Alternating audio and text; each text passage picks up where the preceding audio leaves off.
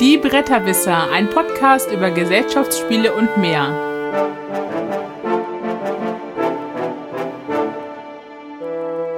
www.bretterwisser.de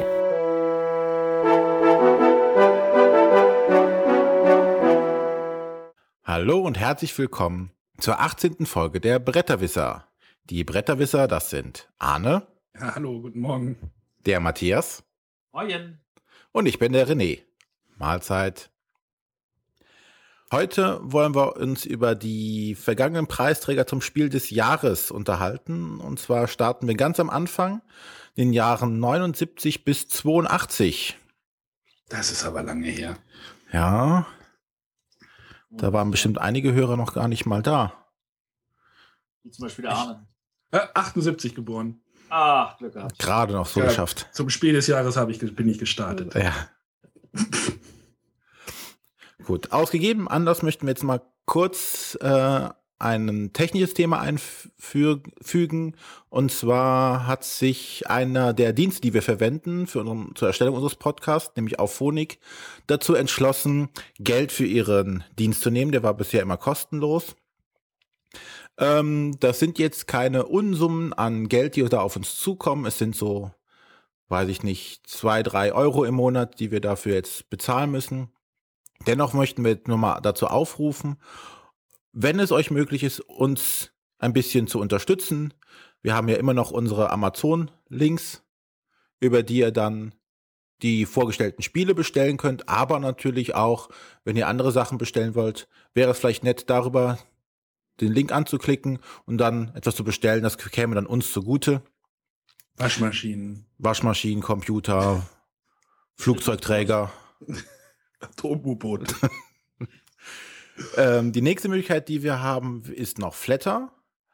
Ähm, wem jetzt Flatter nicht sagt, eine ganz kurze Beschreibung dazu. Flatter ist ein Micropayment-Dienst, in dem ich ähm, sagen kann, ich möchte im Monat 5 Euro verteilen an x-beliebige äh, flatterbare Einheiten, also zum Beispiel an Podcasts, an entsprechende User. Und äh, dann werden diese 5 Euro auf alle Sachen, die ich flattere, verteilt. Also es kann sein, dass ich, wenn ich 100 Mal flattere, kriegt halt äh, jeder 0,5 Cent oder 5 Cent oder wenn ich nur einen Flatter-Klick mache, kriegt derjenige die 5 Euro. Ist eine nette Art, um wenig Geld auszugeben, aber trotzdem äh, den Leuten was Gutes zu tun. Und darüber kommt halt dann durch die Masse. Bis jetzt haben wir einen aktiven Flatter-User auf uns, über den wir uns auch sehr freuen. Vielen, Vielen vielen Dank. Dank an dieser Stelle. Genau, wer immer du bist, wir danken dir. Kannst ja auch mal in den Kommentaren mit dich mal melden. Genau. Oder eine E-Mail schreiben. An. Äh, info.bretterwisser.de Super. Cool. Ähm, als nächstes, was wir noch machen werden, ist äh, auch ein Link für zur Spieleoffensive, wo wir dann auch ein bisschen Geld für bekommen würden. Also, wenn ihr das machen wollt, gerne. Wir freuen uns darüber. Dann hat der Matthias noch etwas zu Parade zu erzählen. Ja, ich hatte ja vor zwei Sendungen Parade kurz vorgestellt ähm, und äh, wir hatten uns ein bisschen über das äh, unterhalten, warum das Spiel so heißt. Und äh, man hat mir dann, der liebe Christian von Amigo, hat mir dann erklärt, das hängt damit zusammen, dass das Originalspiel auch ein Thema hatte. Und zwar ging es da um Alice im Wunderland und äh, die machen halt eine Parade. Und deswegen liegen diese Karten auch in einer Reihe aus, weil wie, wie bei einer Polonaise, die alle natürlich brav in einer Reihe stehen. Äh, mein erster Gedanke bei, wenn alle in einer Reihe stehen, ist grundsätzlich erstmal Guillotine, wo alle dafür anstehen, sich köpfen zu lassen. Guillotine. Aber ich äh, glaube, das Thema, das ist genauso aufgesetzt wie irgendeins und deswegen finde ich das jetzt auch nicht schlimm, dass Schmidt Spiele sich entschieden hat, das Thema, also ohne Thema das Spiel zu veröffentlichen. Aber trotzdem danke Christian für diesen Hinweis. Und wir nehmen natürlich auch immer gerne weiter Kommentare zu dem, was wir schon erzählt und geschrieben und äh, gemacht haben, entgegen und freuen uns, äh, wenn ihr dazu irgendwelche Infos habt. So wie wir zum Beispiel auch die Info bekommen haben, dass es sehr wohl tolle Stichspiele für zwei gibt. Genau. Also wenn wir Quatsch erzählen, dürft ihr uns gerne korrigieren. Und CD-ROMs heißen noch CD-ROMs. Ne? Genau. CD-ROMs heißen immer noch CD-ROMs. Benutzt noch kein Mensch mehr. Gibt es noch CDs eigentlich? Also so für Computer oder ist das alles auf DVD umgestiegen mittlerweile? Ich glaube zum Großteil. ich glaube, zum Großteil ist das nur noch zum Downloaden. Ja, gar keine Laufwerke mehr. Aber das ist jetzt, Brettspiele werden wir nicht downloaden können, auch nicht auf CD bekommen. Naja, du kannst ja diese Print, äh, Printout-Sachen dir runterladen und dann Genau, ausdrucken. Print and Play. Oder, oder wie gesagt, die Apps für irgendein iPad oder ein Android-Tablet. Aber welches Spiel auf jeden Fall nicht zum Download geben wird momentan, ist das Kinderspiel des Jahres. Oh, Mensch, gute Überleitung. Wow, ne? Yeah. Aber man konnte sich den Livestream angucken. Genau. Ja, fand ich, hat auch ganz gut funktioniert. Großes Lob an die Jury an dieser Stelle. Ja. Ja. Also ich war echt erstaunt. Das hätte ich denen jetzt nicht zugetraut, in Anführungszeichen. Auch die, die, nach, kurz nach der Nominierung war die Webseite aktualisiert, alles da. Da Das haben war in auch, den letzten Jahren auch immer. da haben aber größere Konzerne auch mehr Probleme schon gehabt. Auch mit Livestreams von ihren Veranstaltungen. Ja. Ja, Ich nenne nur so, so ein Konzern wie Apple hat selbst damit Probleme. Also da von daher Hut ab.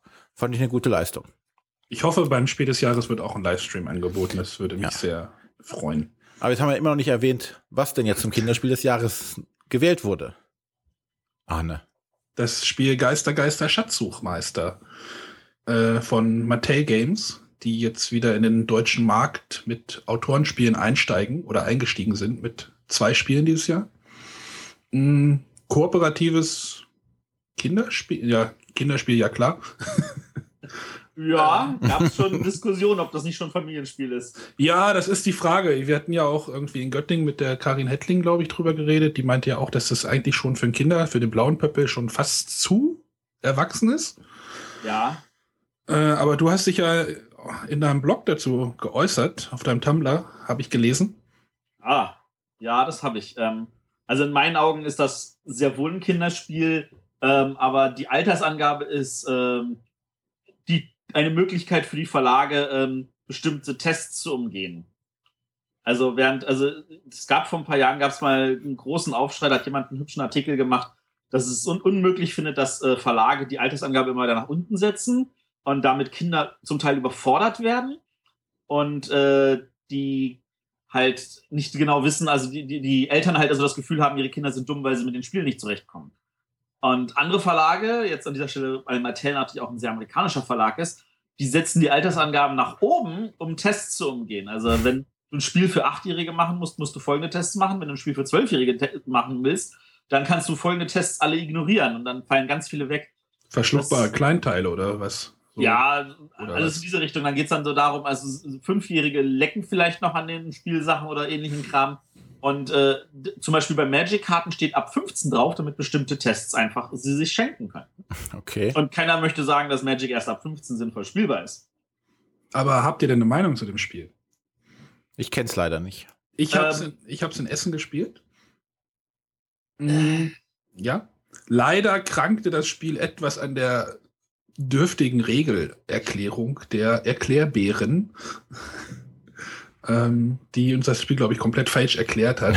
Und äh, ich halte es aber, glaube ich, für, ein, für eine mutige Wahl der Jury, da wirklich mal die älteren Grundschulkinder, sage ich jetzt mal, ähm, zu bedenken mit dem Spiel. Also manchmal ist es doch für wirklich für sehr kleine und dann schauen die anderen Kinder doch so ein bisschen in die Röhre, weil die ein bisschen unterfordert sind. Aber ich glaube, Geister, Geister, Schatzsuchmeister ist jetzt wirklich auf der Schwelle auch zum roten Pöppel. Also Ja, also, also an der Stelle, also ich meine, ich habe es mir letztens Weihnachten gekauft für ein Apfel und ein Ei. Und ich habe es dann gestern aus dem Regal gezogen und die, die Folie drumherum mal abgemacht, um mal in meiner Familie zu sagen, hier übrigens, das ist heute Kinderspiel des Jahres geworden. Und äh, dann hab, war ich aber gestern Abend noch unterwegs und dann haben die es halt ohne mich gespielt. Und was meine Frau mir gesagt hat, das war super. Ähm, weil das Spiel ist nämlich mit verschiedenen Schwierigkeitsstufen. Also du fängst halt auf der Basisstufe an und das können Siebenjährige schon. Zum, beziehungsweise zum Teil auch kluge Sechsjährige, sage ich jetzt mal. Und dann kannst du halt sagen, okay, jetzt nehmen wir diese Zusatzregel dazu und dann wird es schon anspruchsvoller. Und dann ist das eher was für Achtjährige. Dann kannst du noch eine Zusatzregel nehmen, dann ist das eher was für Neunjährige. Ähm, also das, das Spiel wächst auf eine gewisse Weise mit. Und ich glaube, das war auch einer der Elemente, die die Jury begeistert hat. und die Eltern sitzen nicht gelangweilt bei dem Spiel und denken sich, oh Gott, jetzt muss ich wieder würfeln oder, sondern die haben da haben da auch durchaus eine äh, Herausforderung. Genau. Das ist jetzt mein Eindruck. Also es ist, man kann es jetzt nicht mit einem Pandemie vergleichen vom Komplexitätsgrad, obwohl das Spiel mit Pandemie schon, finde ich, ziemlich viel zu Gemeinsamkeiten hat. Also ich habe es jetzt halt leider auch nicht gespielt. Das ist natürlich jetzt total peinlich, Ja, weil wir da- völlig unvorbereitet sind. Du hast da diese, diese Geister, die da in die Räume kommen und wenn die Geister zu viel werden, dann werden die zu so einem Spuk und wenn der Spuk da ist, dann halten die den, die Spielfigur fest, dann muss eine andere Spielfigur kommen und den den retten. Also man muss da schon so ein bisschen zusammenarbeiten. Aber da muss man natürlich zu sagen, dass ähm, dann, also das Material ist schön. Oh ja, die Geister sind so schön gummiartig. Also die Ja, haben ja, eine komische Gummi, gummimäßige Beschichtung oder ich weiß nicht, wie ich das bezeichnen soll, aber die fühlen sich total toll an und, und in dem Livestream haben die Kinder ja auch gesagt, ich finde es so toll, die Diamanten in meinen Rucksack zu stecken bei der Spielfigur. Man kann halt diese, diese Diamanten, die man im Haus sammeln muss, ähm, auf die Spielfigur hinten reinklippen quasi. Und dann sieht das so aus, als ob der es im Rucksack trägt. Das, Mhm. Ich glaube, da fahren Kinder schon voll drauf ab. Also. Ja. Also die Haptik ist auf jeden Fall hervorragend. Aber ich glaube, die- die Deutschen müssen sich im Kinderspielsektor irgendwie keine Sorgen machen, dass die da mit schlechten Spielen versorgt werden. Nee, Definitiv also, nicht. Also die Spiele, die da alle nominiert waren, die waren alle. Also was ich noch gespielt habe, war Flitz und Needs und das fand ich auch super. da habe ich ein Video gesehen von der Erwachsenen, die das gespielt haben, die so voll abgegangen. Ja, Erwachsene spielen auch Karnickel als Saufspiel. äh, Aber die, dieses Rit- äh, Ritter, nee, wie heißt der? Ritter, Ritterschlag oder wie hieß das? ja, Das sah ja auch sehr, also es war jetzt so ein vereinfachtes Carcassonne, sage ich jetzt einfach mal so. Ja, aber das war auch cool. Also Ja, es sah total toll aus und aber bei Haber ist man das ja gewohnt eigentlich, dass man das da Ja, ich wollte gerade sagen, ist mal schön, dass Haber auch mal nicht gewonnen hat. ordentliche Sachen raus. Und Und letztes Jahr haben sie auch nicht gewonnen. Ja, aber ordentlich Konkurrenz mal bekommen. Dass so ein bisschen Abwechslung ist. Nicht überall nur gelbe Spielkartons. Gut. Aber, Gut. aber mit einem gelben Spielkarton liegt man meistens nicht falsch. Nein. Aber ich denke, da können wir vielleicht nächstes Jahr oder übernächstes Jahr dann mehr zu erzählen zu den Oder wir müssen Kinderspielen. uns besser vorbereiten. genau. Nein, aber da haben wir ja Wir haben Spieler. wenigstens Kinder in dem richtigen Alter. Meins Genau. sind inzwischen schon fast zu alt. Ähm, gut, dann lasst uns mal in unserer Spielrunde loslegen. Genau. Und dieses Mal werde ich beginnen, da wir den Arne mal ans Ende verbannt haben. Mal wieder. Der Aal ist nämlich das Letzte. Was da wohl jetzt diesmal passieren wird. Oh was je. er sich schon wieder ausgedacht hat. Er wird steppen. Weiter bitte. Okay, ich möchte heute über Legendary, das Marvel Deckbauspiel, was erzählen. Ähm, das ist aus dem Jahre 2012 von dem Verlag Upper Deck und der äh, Autor ist Devin Lowe. Sagt mir jetzt so erstmal nichts. Ähm, ein großer Kritikpunkt direkt zu Anfang. Das Spiel wird es wahrscheinlich nie auf Deutsch geben. Auch ich musste mir jetzt hier die, die englische Variante zulegen, die auch nicht gerade günstig in Deutschland zu bekommen ist.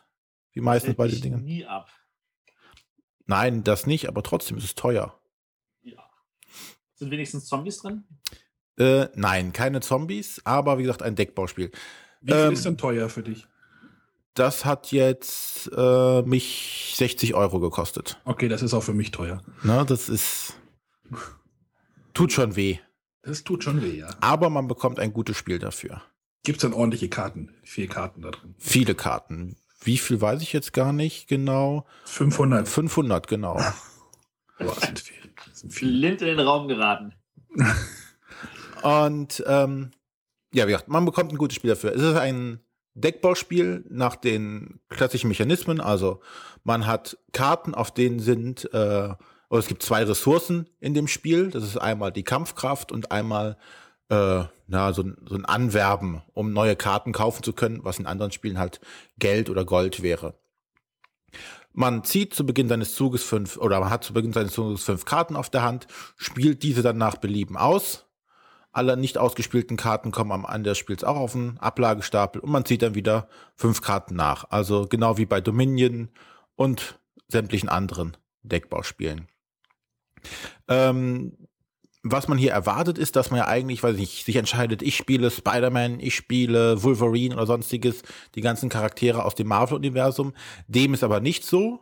Man spielt hier eher, naja, eine Art ein Agent oder sonstiges, der die verschiedenen Charaktere anwirbt. Wenn alle Spieler, also vergessen habe ich noch zu sagen, es ist ein kooperatives Spiel. Oh. Ähm, mit Einschränkungen leider, weil es gibt wieder am Ende des Spiels eine Punktewertung, dann gibt es wieder einen Gewinner unter den Gewinnern des Spiels. Äh, So semi-gut, weil man kann halt Siegpunkte während des Spiels sammeln. Ja, man gewinnt alleine, aber man verliert zusammen. Ist ein Mechanismus, den, den man aber auch ignorieren kann. So, ähm, wie gesagt, man spiel, ähm, spielt halt nicht einen Charakter und versucht den dann einzusetzen, sondern man hat, man rekrutiert die verschiedenen Helden, die dann in Kartenform da liegen, um dann zum Beispiel mit einem Spider-Man, der kann schnell Karten nachziehen. Ein Wolverine ist zum Beispiel prima zum Kämpfen, der sich dann aufpowern kann und mehr Kart äh, Schaden machen kann. Also die ganzen Charaktere haben Spezialfertigkeiten. Und so baut man halt sein Deck auf. Was muss man tun? Man spielt gegen den Evil Mastermind, also den Oberschurken, wie es glaube ich dann in Deutschen immer heißt, der dann ähm, zum Beispiel sein kann Magneto oder Dr. Doom, also auch die bekannten Charaktere aus dem Marvel-Universum. Die werden unterstützt von ihren sogenannten äh, Henchmen. Da wüsste ich jetzt gar keine, die deutsche Übersetzung gar nicht. Helfern. Helfern oder Ganoven oder sonstigen, die man dann im Laufe des Spiels besiegen muss. Ähm, die werden jede Runde nachgezogen und liegen offen auf dem Spielplan und man muss diese mit seinen Karten besiegen. Ähm, das Schwierigste an dem Spiel, also die Regeln sind relativ simpel. Also man spielt seine Karten aus, man kann kämpfen oder Karten kaufen. Nichts Besonderes.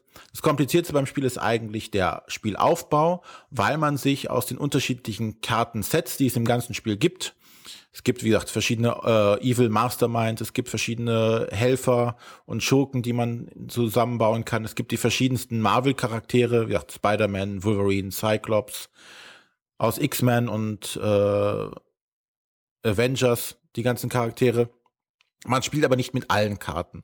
Man muss also vorher sagen, man spielt gegen äh, Dr. Doom und der hat dann bestimmte äh, Helfer, die ihm zugeordnet sind und dann kann man noch frei wählen, welche anderen Schurken noch dazukommen. Und auch die, die ähm, Superhelden werden dann zufällig ausgewählt oder man bestimmt sie. Man kann sagen, okay, ich möchte nur mit den X-Men spielen oder ich möchte X-Men, Spider-Man und Avengers in irgendeiner Art und Weise mischen. Es wird halt dann Spieler, Spielerzahl abhängig verschiedene Superhelden reingemischt.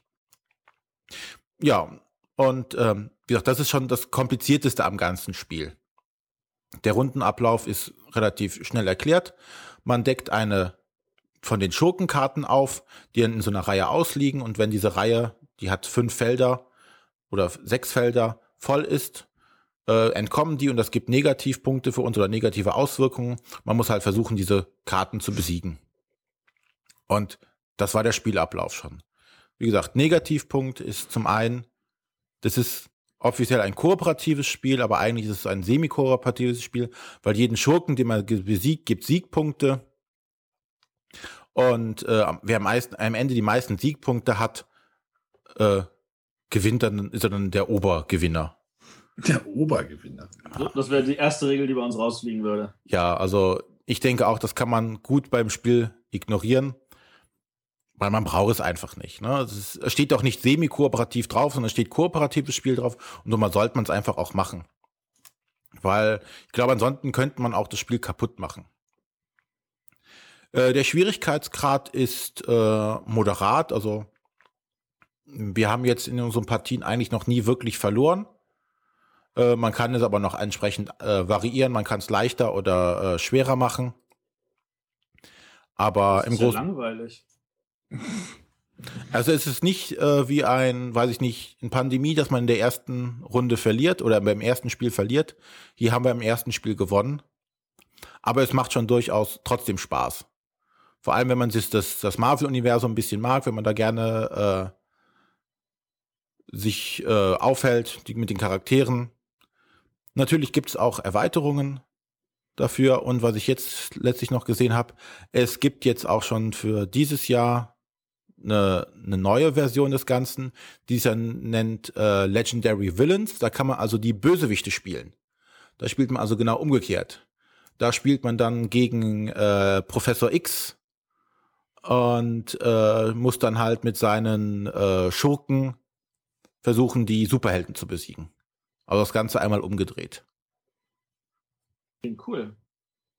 Ja. Ja, schade, dass sowas dann nicht nach Deutschland kommt. Wahrscheinlich. Ja, ähm, das ist aber, das hängt aber an dem Thema. Also ich meine, Superhelden in Deutschland verkaufen sich einfach nicht. Ich denke auch, das Ja. wird leider sein. Ich hoffe ja auch noch auf das Würfelspiel. Also dieses Marvel Dice Masters, aber Wird wahrscheinlich auch Keine Chance. so bleiben. keine Chance, ja, aber weiß ich nicht. Also nicht mal das Herr der Ringe Würfelspiel ist nach Deutschland gekommen. Aber das war ja auch schlecht, oder? Es war jetzt nicht viel schlechter als Squarius. Ja, aber es war nur wie Query. Das war jetzt nichts Besonderes, oder? Ja, das war natürlich ein zusätzliches Problem. Hm. Aber rein theoretisch mit der Lizenz hätte sich besser verkaufen müssen als Squarius. Aber ist eine andere Geschichte.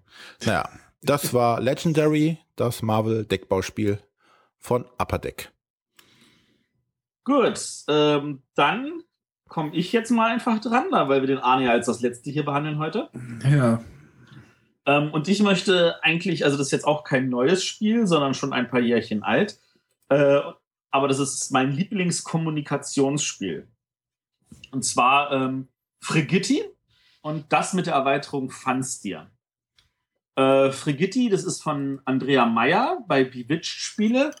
Ähm, und in dem Spiel geht es darum, also man hat halt einen Satz Würfel, ich glaube, es sind zehn Stück. Äh, ein paar mit, nur mit Vokalen, die anderen mit Konsonanten. Das wird gewürfelt.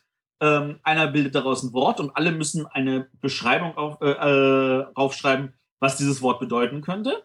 Also so ähnlich wie man das kennt, so mit einem Lexikonspiel. Aber in diesem Fall geht es darum, man muss halt ein Wort bilden, das es nicht gibt und man muss halt eine Beschreibung dazu finden, die in erster Linie eher lustig ist.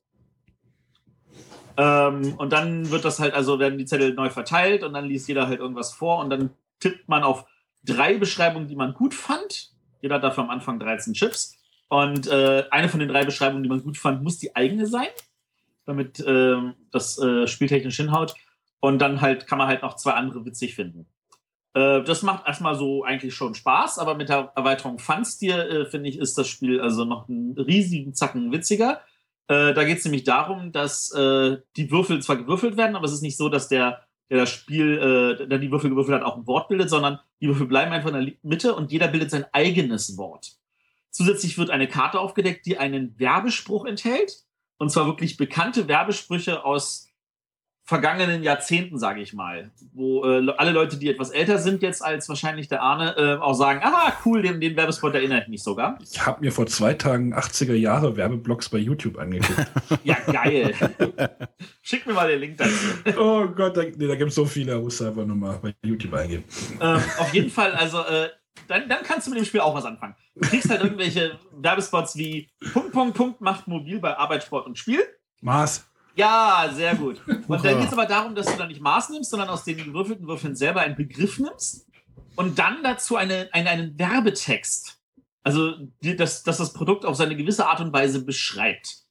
Und das kann dann halt sowas sein wie ähm, Konkeldet macht ein Mobil und dann ist es halt also äh, der Chauffeurservice für den faulen Brettspieler. Sowas in der Richtung. Und dann, dann denkt sich halt jeder sein eigenes Wort dazu aus und seine eigene Beschreibung, das wird auch rumgegeben. Und ich habe noch keine Runde gehabt, in der wir nicht herzhaft gelacht haben. Äh, das ist aufgrund der, der ähm, rein technisch gesehen erstmal äh, begrenzten sechs Runden, die Spielzeit ist. Äh, man spielt halt eine Dreiviertelstunde, Stunde. Man hat eigentlich nur gelacht und am liebsten würde man gleich noch eine Runde hinterherhängen. Äh, fanden wir super. Äh, ist jetzt auch äh, was, was den Arne freut, das gibt es in der wunderschönen Blechbüchse, das Frigitti. Yeah. Da passt die Fansti-Erweiterung auch mit rein. Und noch die paar Stifte, die man braucht, mit dem Block und den, den, den grünen Chips und alles. Ähm, und das Ganze liegt äh, preislich, also glaube ich, auch irgendwie zwischen 10 und 15 Euro oder so. Ist also wirklich günstig und hatten wir bis jetzt immer sehr viel Spaß. Für mich eines der besten Kommunikationsspiele ever. Ähm, und äh, falls wir irgendwann mal eine Top 10 zu Thema Kommunikationsspiele machen. Ähm, und äh, ich kann es echt nur empfehlen. Hat Freude. Folge 250 wahrscheinlich. Ja, also Frigitti bzw. Fanstier von Andrea Meyer bei Bewitch Spiele. Dann darf jetzt der Arne. Ich muss da immer an Frigide denken. Ja, das die ist ganze eine Zeit. Beschreibung für den, für den Begriff Frigitti. Der Andrea hat auch eine Webseite eingerichtet, wo die Leute Wörter posten können und dazugehörige Beschreibungen. Und das ist, glaube ich, irgendwie, Frigitti ist das äh, Frauenmagazin äh, für Frauen ab 60 oder so.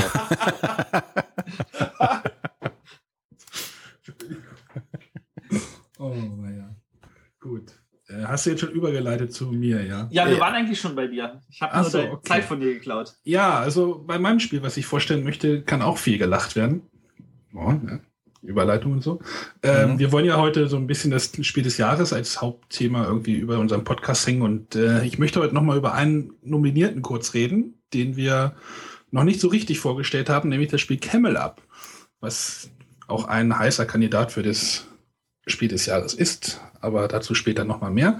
Äh, Camel Up ist ein ein Wettspiel. Also auf den ersten Blick wirkt es eigentlich wie so ein Rennspiel, wo man die Kamele um eine Rennstrecke schickt, aber man spielt nicht die Kamele, sondern man spielt Wett, Wetter oder Teilnehmer de- oder des Zuschauer des Kamelrenns und ihr, versucht in dem Spiel auf die Kamele zu wetten. Also das Spiel unterteilt sich in Etappen, also in ein- unterschiedliche Etappen, in der sich jedes Kamel einmal bewegt und einmal das gesamte Rennen. In den Etappen äh, könnt ihr auf die Kamele wetten, indem ihr Plättchen vom Plan nimmt, die, wenn ihr dann später richtig liegt mit eurem Wett, äh, mit eurem Einsatz, nee, mit eurer Wette, könnt ihr eine bestimmte Menge Geld erreichen oder Geld verlieren, wenn das Kamel dritter oder schlechter ist. Das Lustige bei dem Spiel ist, dass diese Kamele, also dass pro Feld immer nur ein Kamel Platz hat. Wenn ein weiteres Kamel da drauf kommt, auf das Feld kommt, setzt es sich auf das andere Kamel drauf. Und wenn dann das untere Kamel sich dann bewegt, nimmt es das obere Kamel mit. Dadurch kann es vorkommen, dass diese Rennen ganz schön chaotisch manchmal werden und schwer steuerbar oder schwer abschätzbar, weil manchmal passieren doch sehr lustige Dinge. Ähm, zusätzlich könnt ihr halt, also in den Etappen könnt ihr halt wetten, die dann halt, nachdem sich jedes Kamel einmal bewegt hat, gewertet werden. Und dann könnt ihr halt auf den Gesamtsieg wetten. Dort kann man auf das tolle Kamel wetten. Oder auf das olle Kamel. Und das gibt dann auch nochmal Geld, wenn ihr am Ende richtig legt, liegt. Also das tolle Kamel ist das, das als erstes durchs Ziel läuft und das olle Kamel ist das, das dann zu dem Zeitpunkt das letzte ist. Ja, genau.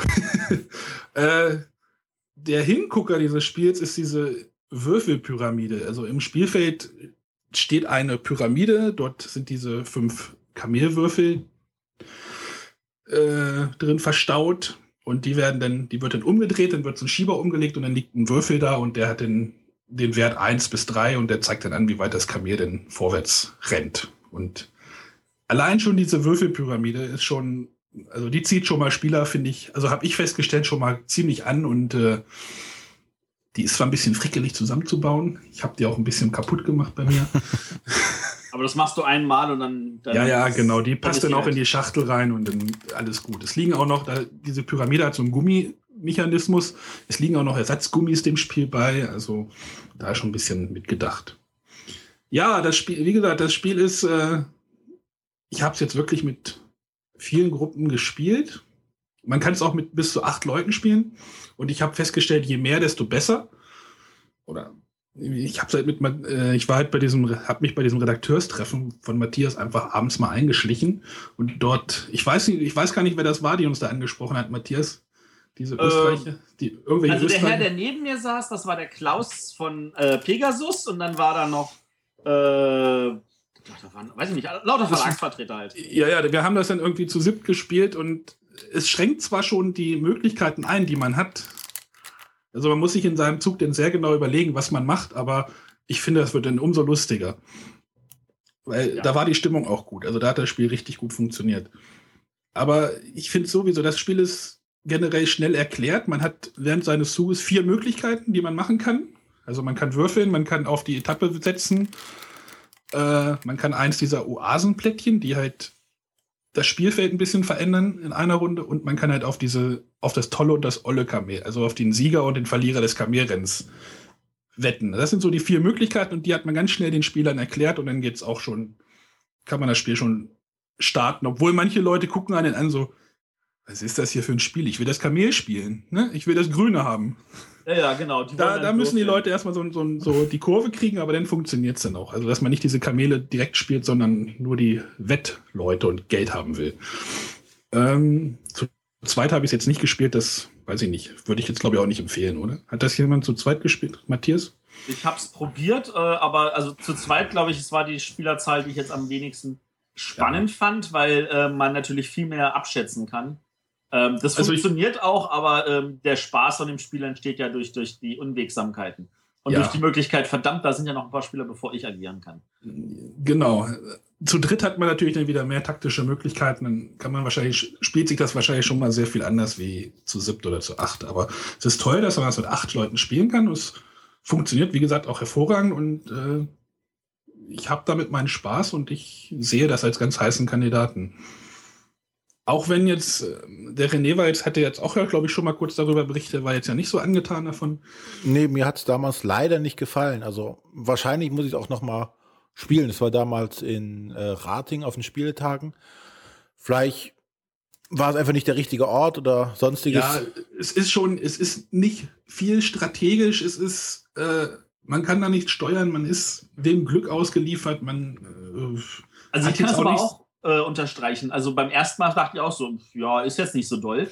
Ähm, aber wenn du jetzt eine eingespielte Gruppe hast, die alle wissen, was in diesem Spiel wichtig ist, dann kommt auf einmal richtig, richtig, richtig Spaß auf. Also das ist bei uns ist es schon so, dass ein paar Leute sagen, dieses Spiel hat mehr Chancen als äh, die anderen Preisträger, einfach weil es auch schnell gespielt ist. Ach, Matthias, ich habe übrigens das letzte Spiel, was wir jetzt gespielt haben, das habe ich am so Sonntag, haben wir es zu fünf gespielt, da hatte ich genauso viele Punkte wieder wie äh, beim Redakteurstreffen. da muss ich übrigens mal anmerken, dass ich die ganzen Redakteure sowas von in die Tasche gesteckt habe.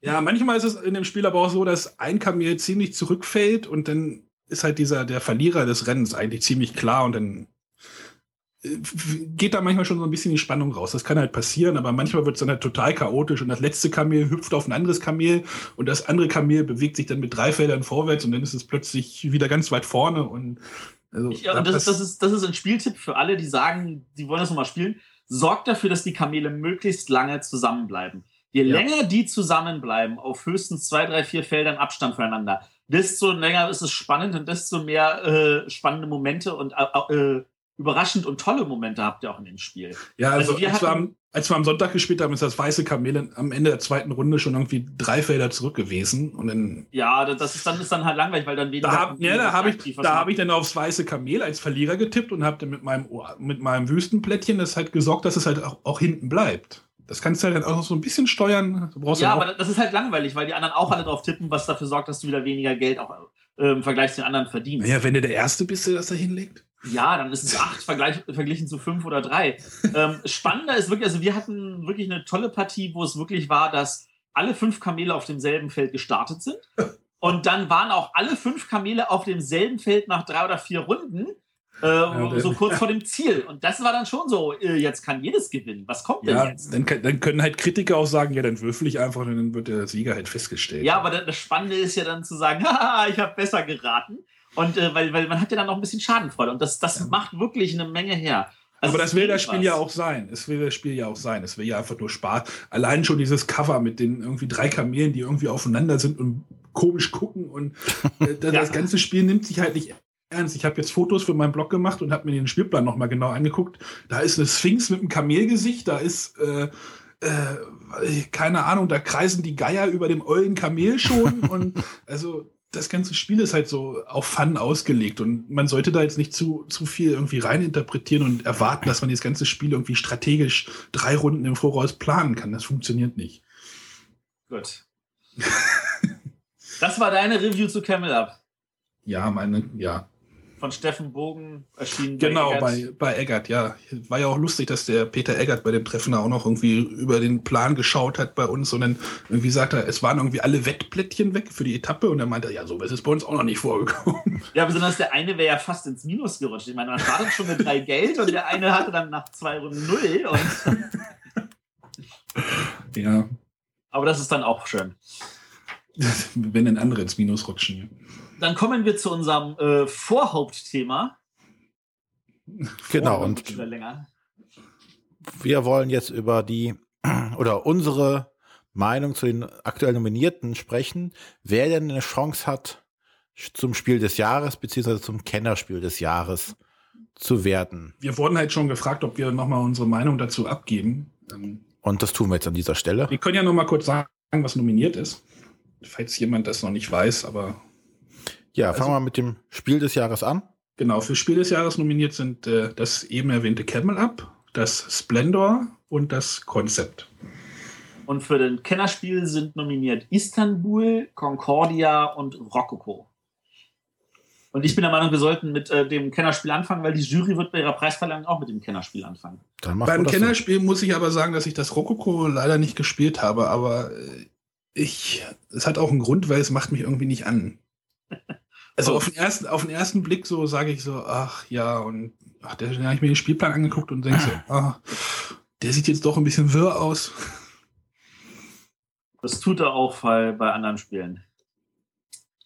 Also ähm, ja, ja, aber. René, dann fang du einfach an. Ja, oder ich. Dann, also von den, bei, äh, von den drei Spielen habe ich jetzt Rococo und äh, Concordia gespielt.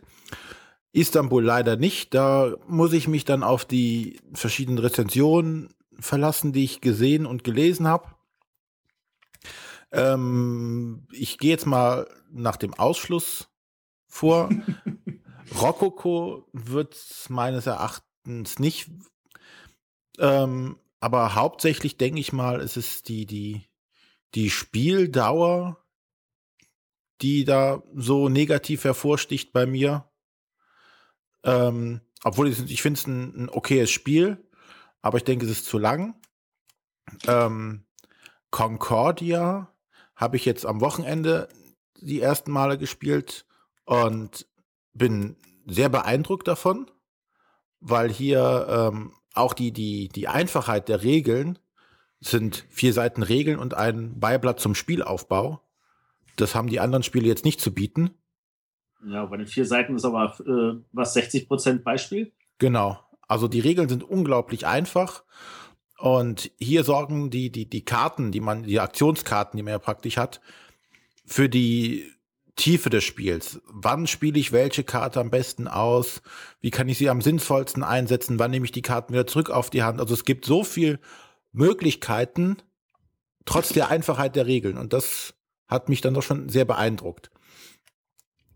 Wobei jetzt äh, Istanbul für mich, glaube ich, jetzt den, den, den, das komplettere Paket ausmacht, weil es, also zum einen sind ja alle von den Regeln, glaube ich, sehr angetan, wie es, wie es sie spielt. Äh, und ich finde es halt auf Grafik etwas schöner. Ich glaube, Concordia, der finde ich einfach ist leider nicht schön genug. Wie äh, hast du denn die Wertung empfunden? Ja, der große Knackpunkt von Concordia, die Wertung beim ersten Mal. Äh, verwirrend. ich glaube, das killt das Spiel leider.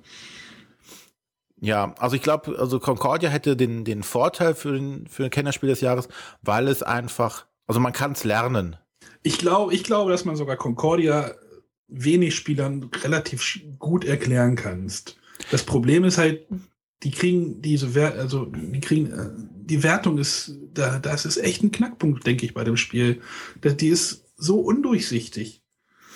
Ähm, da ist es bei Istanbul halt so, okay, du brauchst fünf Kristalle. Hier, ja. du siehst bei jedem, wie viel Kristalle er gerade hat. Da ist relativ klar, wo das Spiel hinsteuert. Bei Concordia, ja, du breitest dich aus und und dann musste dann die Götter und die Karten mal der Punkte in den Ländern und äh, das, das ist, ziemlich so ein schönes Spiel und ich das ist fummelig. Auch, ich würde es dem echt so wünschen, aber diese Wertung, die ist irgendwie. Mh.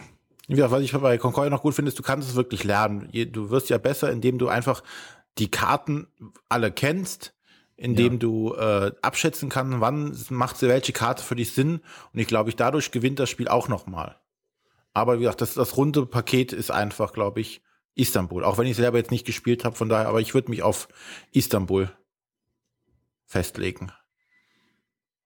An der Stelle. Arne, Arne oder ich? Äh, wie gesagt, zu dem Rococo kann ich nichts sagen, aber es zeigt für mich halt, dass, dass mich das Spiel nicht anmacht und also weil ich es mir nicht besorgt, also weil ich es nicht habe und ich auch keinen Bedarf habe, es zu spielen. Und wenn ihr sagt, dass die Spiellänge schon ein Problem ist, dann Äh, wird das nicht mehr, wird das nicht besser. Wie gesagt, zum Concordia habe ich ja gerade schon was gesagt. Ich finde das so ein tolles Spiel und ich würde es ihm echt so wünschen. Nur diese Wertung, das, das ich glaube, dass das hält es so ein bisschen zurück. Und bei dem Istanbul bin ich ja auch eigentlich restlos begeistert. Und wir haben es halt auch auf diesem Redakteurstreffer, haben wir es ja auch noch mal ganz, ganz kurz gespielt, Matthias und der Benjamin von Pegasus. Und da habe ich, glaube ich, das zweite Mal mit einem Variable, mit diesem zufälligen Spielplan gespielt und das macht das Spiel nochmal wirklich sehr anders. Also das verändert das Spiel nochmal sehr. Aber es Auch war, wenn ich euch an die Wand gespielt habe.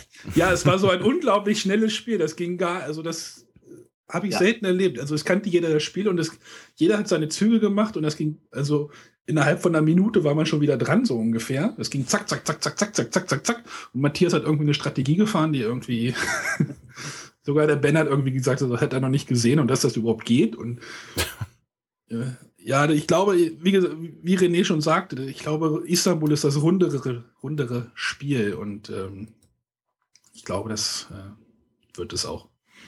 Ähm, ja, dann, dann fasse ich noch mal kurz die drei Spiele zusammen. Also für mich hat Rococo äh, als Vorteil das tolle Thema und dazu die, die, diese, diese äh, Thematik, wie sie auch rübergebracht wird. Äh, Im Nachteil sehe ich definitiv die Spielzeit ja, klar, und bei Istanbul, die Grafik. Bei Istanbul kann man sagen, ja Gott, wir handeln auf dem Markt und äh, schieben ja, genau, aber, hin und her. Und, hm. aber das mögen ja, auch man, viele. Kann man drüber streiten. Also, also Rococo sehe ich halt nicht als den Preisträger, sehe ich halt ein, hier, du hast es verdient, nominiert zu sein. Ähm, bei Concordia glaube ich halt auch, also der Vorteil ist wirklich die kürzesten Regeln seit Ewigkeiten, gerade für ein Kennerspiel. Ähm, aber auf der anderen Seite halt die fürchterlich hässliche Schachtelgrafik. Und äh, ja, sie haben eine neue Grafik gemacht und scheiße, die neue Grafik ist einfach nur, Entschuldigung, wenn ich das Wort jetzt gesagt habe. Ist einfach nur rot. Es ist einfach nur rot geworden. Aber das ist so, das, das Cover sagt ja überhaupt nichts über das Spiel und es hat auch überhaupt mit dem Spiel nichts zu tun. Ähm, und du hast halt aber auf der anderen Seite halt diese wirklich verwirrende äh, Endwertung, die du beim ersten Mal einfach nicht begreifst, sondern du musst dann sagen, okay, das erste Mal habe ich die, die Mechaniken begriffen, obwohl du die auch nach drei Sekunden begriffen hast. Und du brauchst das erste Spiel, um das zu begreifen, wie die Wertung ist. Und beim zweiten Mal kannst du dann anfangen, irgendwelche Strategien zu fahren. Ähm, das ist zwar alles sehr nett, aber ich glaube an der Stelle, dass das reicht nicht. Während Istanbul halt definitiv das Komplettpaket ist. Es geht schnell, es ist auch von den Regeln her verhältnismäßig einfach. Du hast äh, einen wunderbaren Spielplan, du hast einen hohen Wiederspielreiz, du hast eine kurze Spieldauer und äh, Istanbul als Komplettpaket sehe ich einfach als den Sieger. Und demnächst mit Dönerbude äh, was heißt hier demnächst? Haben wir doch schon. In der Spielbox gibt es ein Promofeld, in dem der, das Haupt, also das Startfeld ausgetauscht wird und äh, heißt, ist es jetzt nicht mehr der Brunnen, sondern die Dönerbude. und zwar die Dönerbude am Brunnen. Also man kann auch weiterhin an den Brunnen. Ach, die Dönerbude am Brunnen, ach so. Ja. Ich okay. habe noch nicht mit der gespielt, muss ich zugeben. Aber sie soll wohl besonders gut sein für zwei Spieler weil äh, sie weitere taktische Möglichkeiten gibt, weil man halt den, äh, dass sein Familienmitglied weiter verwenden kann. Ja, irgendwas war da ja. Gut, äh, ich sehe, wir sind alle drei uns einig, Istanbul wird das Rennen machen, oder? Sieht so aus. Also ich würde es mir auch für Concordia wünschen, weil ich es auch ein tolles Spiel finde. Aber ja, aber ist, ich sehe es halt nicht. an der Stelle zählen halt solche Kleinigkeiten. Aber ja, die, die, die, Wege der Jury sind unergründlich. Wir, wir haben ja beim Kinderspiel schon gesehen, ne? Wir haben ja. jetzt noch drei Wochen Zeit, ne? Ja, äh, ja sie haben drei Wochen Zeit, am 14. Juli. Ja. Zwei, zweieinhalb Wochen, ne? wenn der Podcast rauskommt. Ja. Gut, dann kommen wir jetzt zum Spiel des Jahres. Genau, da habe ich alle gespielt. Ja, ähm, leg los. Konzept ist durchgefallen. oh. Hatte ich ja schon ein, zwei Mal im Podcast hier anklingen lassen, dass mir das nicht gefallen hat. Und äh, das ist, glaube ich, auch Tenor, dass das entweder mag man es oder man hasst es also ich habe schon öfter jetzt gehört, dass viele es ganz gut finden, richtig toll und viele es bei vielen halt nicht funktioniert und ich bin wohl eine, einer, bei denen es nicht funktioniert hat. Äh, ich sehe das Spiel dahinter, aber ich sehe auch das Problem, dass da kein Spiel hinter ist, sozusagen. Also, wenn, wenn in der, ja, ich weiß nicht, wie, da, wie das ankommt beim, beim Otto Normalspieler, wenn in der Regel steht, ja, auf die Punktevergabe könnt ihr eigentlich erstmal komplett verzichten. So. Ähm, das, das, kann ich dir sagen. Das war nämlich auch sehr interessant beim Redakteurstreffen. Da war ein, äh, ein, ein Händler, also von einem Laden in Marburg. Und der hat erzählt, für ihn war schon klar, dass ähm, Konzept Spiel des Jahres wird äh, im Januar oder Februar. Hat er schon bei sich in den Laden aufgehängt und gesagt, hier spielt jetzt schon das Spiel des Jahres. Und der hat dann das auch mit Beispielen unterlegt von äh, Leuten, die nie spielen. Und für die ist der Vorteil, die setzen sich daneben und sagen, ich spiele eh nicht mit, spielt mal ohne mich. Und irgendwann sehen die aber, was die da alle machen und dann fangen die an mitzuspielen. Du kannst halt Konzept ja. spielen, ohne es zu spielen. Du kannst halt Konzept spielen, indem du erstmal nur daneben sitzt und du kannst dich von dem Feuer, das die anderen haben, mitfangen lassen und dann mit völliger Begeisterung feststellen, dass das ein geniales Spiel ist. Und das ist ein Element, dass das auch ganz wichtig ist und das eigentlich die anderen Spiele nicht bieten. Es heißt ja immer noch Spiel des Jahres und beim Spiel möchte ich doch so ein bisschen kompetitiven Wettkampf oh, haben. So wie, so wie bei Hanabi? Ah, ja, da, ja, da spielen ja alle gegen das Spiel quasi oder gegen die, gegen die, gegen das Publikum und am Ende kannst du ja auch diese Wertung haben. Da hast du eine Wertung drin. Ihr habt jetzt ein super Feuerwerk gemacht oder irgendwie sowas. Ja, hier hast du auch eine Wertung drin. also ich, ich, glaube, also ich verstehe, was du meinst, weil Spiel soll halt Spiel und nicht Beschäftigung sein. Ähm, aber das, da sind Entscheidungen zu treffen und äh, auch wenn jetzt am Ende vielleicht nicht unbedingt ein Sieger existiert oder man sich irgendeine neue Wertung überlegen könnte, äh, die Beschäftigung alleine ist schon so super, dass es für mich auch Spiel genug ist. Ähm, wie war das denn bei diesem Dixit? Da gab es aber eine richtige Punktevergabe, oder? Da gab es eine richtige Punktevergabe. Da gab es eine Laufleiste, wo Hasen vorwärts. Ach ja, da waren Hasen auf der Schachtel ja. irgendwie sowas. Naja, ne? ich habe es leider nie gespielt, aber ähm, ja, also Konzept ist, hm, würde ich mir jetzt nicht wünschen. Dann gibt es ja noch das Splendor, das ich jetzt am Wochenende auch das erste Mal gespielt habe und äh, ich muss mir, bei dem Spiel gibt es ja diese tollen Spielchips, wo alle sagen, ja, das sind ja tolle Spielchips und die sind ja super und die sind auch super, aber ich frage mich, was bei, von dem Spiel übrig bleibt, wenn man die einfach austauschen würde aus Papp. Zum Beispiel Pappstein oder Papptafeln oder sowas. Aber, aber diese Wenn-Frage ist doch dämlich, weil der Verlag hat ja mit Absicht diese Chips reingemacht. Ja, na sicher, genau aber. Der, wissen, dass das ja, Frage ist, wenn, wenn man dieses, dieses Blend, Blend-Element, nenne ich es jetzt mal, entfernt, was von dem Spiel dann noch übrig bleibt. Du willst den Namen entfernen? ja, eigentlich, wir sind uns doch einig, dass Blender eigentlich ein abstraktes Spiel ist, oder nicht? Ähm, ja. Ja, aber das ist ja nicht schlimm. Also, ich meine, äh, Hanabi ist auch ein abstraktes Spiel. Ähm, für mich, und, und Quicks ist auch ein abstraktes Spiel. Und ja. Also das ist, das ist, das denke ich, das ist egal. Ja, aber da, da, diese, da sagen, oh Gott, das ist so ein tolles Thema, da, das äh, lasse ich nicht gelten. Nee, tolles nee, Thema, finde ich, ich glaub, auch nicht. Das Thema, das, ist, das sagt auch keiner. Aber das Spiel ist, das Spiel ist, ist toll, man hat, hat es wirklich schnell erklärt, also es steht ja, glaube ich, auch auf der Schachtel, hatten so ein Aufkleber drauf oder auf der Folie. In fünf Minuten erklärt und dann, ich weiß gar nicht, was der Werbespruch war, aber das stimmt schon. Also es ist ein unglaublich einfaches Spiel, was aber doch Tiefe bringt, äh, auch ja. strategische äh, welche Chips nehme ich jetzt? Nehme ich jetzt die? Wenn ich jetzt davon einen wegnehme, dann kann der andere keine zwei von einem nehmen, Stapel nehmen oder äh, ich sichere mir jetzt schon mal diese Karte, dann habe ich noch so ein Goldding, dann kann ich dann die andere Karte nächste Runde kaufen, habe noch mein, also da steckt doch schon einiges drin und es hat mir eigentlich auch gut gefallen. Es ist aber sehr konservativ, sage ich mal. Definitiv. also von den drei Spielen ist es so, es ist ein konservativstes Spiel. Ja. Äh, und dann halt noch das Camel Up und äh, ich glaube, dass das Camel Up es hoffentlich machen wird. Obwohl letztes Jahr habe ich auch daneben gelegen, vielleicht liegt dieses Jahr auch wieder daneben. ähm, ja, was ich jetzt noch zu sagen oder ergänzen kann, ist, äh, Konzert habe ich jetzt auch nicht gespielt, reizt mich aber auch nicht, es zu spielen. Ähm, vielleicht komme ich noch mal dazu jetzt vor, vor der äh, Bekanntgabe. Wenn es Spiel des Jahres wird, reizt es dich dann wahrscheinlich. Dann wahrscheinlich ja. ähm, dann äh, Splendor habe ich gespielt. Hatte ich mich ja auch eigentlich schon bei der unserer Nominierungsfolge drauf gesagt, so das muss es werden, das wird es. Weil ich damals, ja, ich, ich mag ja Camel Up, also es hat mir damals nicht gefallen, das Camel Up. Äh, jetzt so muss ich aber doch, glaube ich, sagen, es könnte, also ich tippe auch eher auf Camel Up weil es ja auch wieder, ähm, glaube ich, das, das rundere Paket vor allen Dingen in Bezug auf Familienspiele ist. Ja. Ich sehe Splendor nicht so sehr im Familienspielebereich, was ich auch halt mit, mit, mit meinen jüngeren Kindern oder sonstiges noch spielen kann. Daher tendiere ich, gerade auch, wie, wie die Anne eben gesagt hat, die lustige Grafik mit diesen dullen Kamelen da. und ähm, schnell gespielt, lustig, es wird viel gelacht.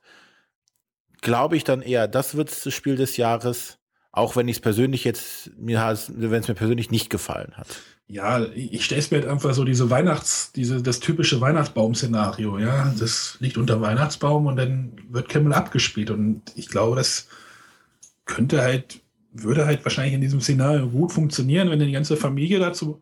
Es kommt ja bei dem Spiel auch nicht so unbedingt auf Skill an, also auf, auf das Können. Eben. Man ist halt doch sehr, man kann schon einiges, man muss schon genau wissen, was man machen sollte, in welcher, in welcher Zeit des Rennens quasi. Da gibt es schon so ein paar Sachen, die man lernen kann. Aber du musst du nicht wissen. Du kannst auch einfach Nein, durch Glück du musst, gewinnen. Du kannst auch einfach, ja genau, man kann auch einfach durch Glück gewinnen. Das ja, bei Splendor ist es so, du wirst schon besser, je öfter du es spielst und äh, kannst halt da deutlich mehr Einfluss drauf nehmen. Ich glaube, Matthias beißt gerade in die Tischkante und sagt gar nichts mehr. Doch, ich warte nur ab, bis ich jetzt dann, dann auch mal meinen Senf zugebe, weil äh, ich finde eure Argumente zwar alle sehr schön, aber ich, ich, ich, ich hänge mich jetzt mal einem Argument auf. Und zwar die Familie unterm Weihnachtsbaum. Weil äh, das wird immer gerne hergenommen, zu sagen, das wäre der Grund, warum dieses Spiel dieses und jenes erfüllen musste. Und für mich ist das zu sehr Klischee. Äh, ja, wahrscheinlich auf, ist es das. Das stimmt wohl, ja. Auf Preisträger der letzten zehn Jahre und muss feststellen, da sind ganz viele Spiele dabei, die diese Bedingungen auch nicht erfüllen. Sei es das Hanami vom letzten Jahr, womit echt einige Familien überfordert sind und die mit einem Quicks mhm. besser bedient gewesen wären. Ja, Hanabi hat aber, Hanabi hat aber so einen Spielmechanismus, der einfach anders ist. So. Ja, ja, ja, aber genau, das ist der Punkt. Die Jury wählt nicht danach, was ist das beste Spiel für die Familie unterm Weihnachtsbaum, sondern sie wählt, was ist das beste Spiel, auch im Hinblick darauf, das Kulturgutspiel voranzubringen. Und an der Stelle ist es für mich eben nicht Camel Up. Ja, wenn es danach geht, Familie unterm Weihnachtsbaum, Camel Up, perfekte Wahl wenn es darum geht, zu sagen, wir wollen konservativ, wir wollen nicht zu viel riskieren, äh, Splendor, perfekte Wahl. Wenn es darum geht, das ist eigentlich das Spiel, das am genialsten ist, das vielleicht das Kulturgut voranbringt, das vielleicht neue Spiele auch ranerzieht, dann muss es für mich Konzept sein. Und für mich bleibt es deswegen auch, dass ich sage, in meinen Augen hat Konzept es am meisten verdient. Deswegen hat ja die Eselsbrücke auch gewonnen vor zwei Jahren, ne? Eselsbrücke war auch, es hat ja nicht gewonnen, es wurde neu. Ja, deswegen ja, das war jetzt gerade Ironie. Ja, ja, ja, aber also Eselsbrücke war auch ein super Spiel. Dort in ähm, dem Jahr hat aber auch ein sehr äh, mit Kingdom Builder ja auch ein sehr konservatives Spiel gewonnen. Ja, ich glaube das konservativste von den dreien. Das konservativste, das Eselsbrücke wäre das familientauglichste gewesen und das hätten auch immer noch ganz genug Leute gesagt haben. und das, und das Las Vegas wäre das Beste gewesen. Las Vegas war auf der äh, war Las Vegas nicht auf der Kennerliste? Nein, das war nicht auf der Nee, Las Vegas war nominiert. Ja, das Las Vegas, ja, das ist. Ja, genau. Also man kann sich noch streiten. Also für mich ist es so, alle drei Spiele sind sehr gut. Alle drei Spiele haben es verdient. Wünschen täte ich mir Konzept. Gut. Das wird entspannt. Du bist ja nicht da, hast du gesagt, ne? Bei der Verleihung. Ich bin leider nicht da. Ich wollte wie die letzten Jahre auch vor Ort sein. Ähm, nun ist es ja so, dadurch, dass die einen Livestream hoffentlich dieses Jahr auch da machen, äh, wovon ich einfach mal ausgehe, äh, ist das Problem ja nicht, weil sich das jeder live angucken kann. Ich fahre einen Tag vorher in Urlaub. Äh, ja. Kannst du nur. Ja, wie kann ich nur, genau. Schlechte Planung. Super schlechte Planung. Äh, das ist auch, also äh, finde ich unverzeihlich, aber nächstes Jahr bin ich dann wieder live vor Ort. vor allem, weil du in Berlin wohnst, man. Ja, ja, ja. Fährt er die Familie allein in Urlaub? Genau, Priorität setzen.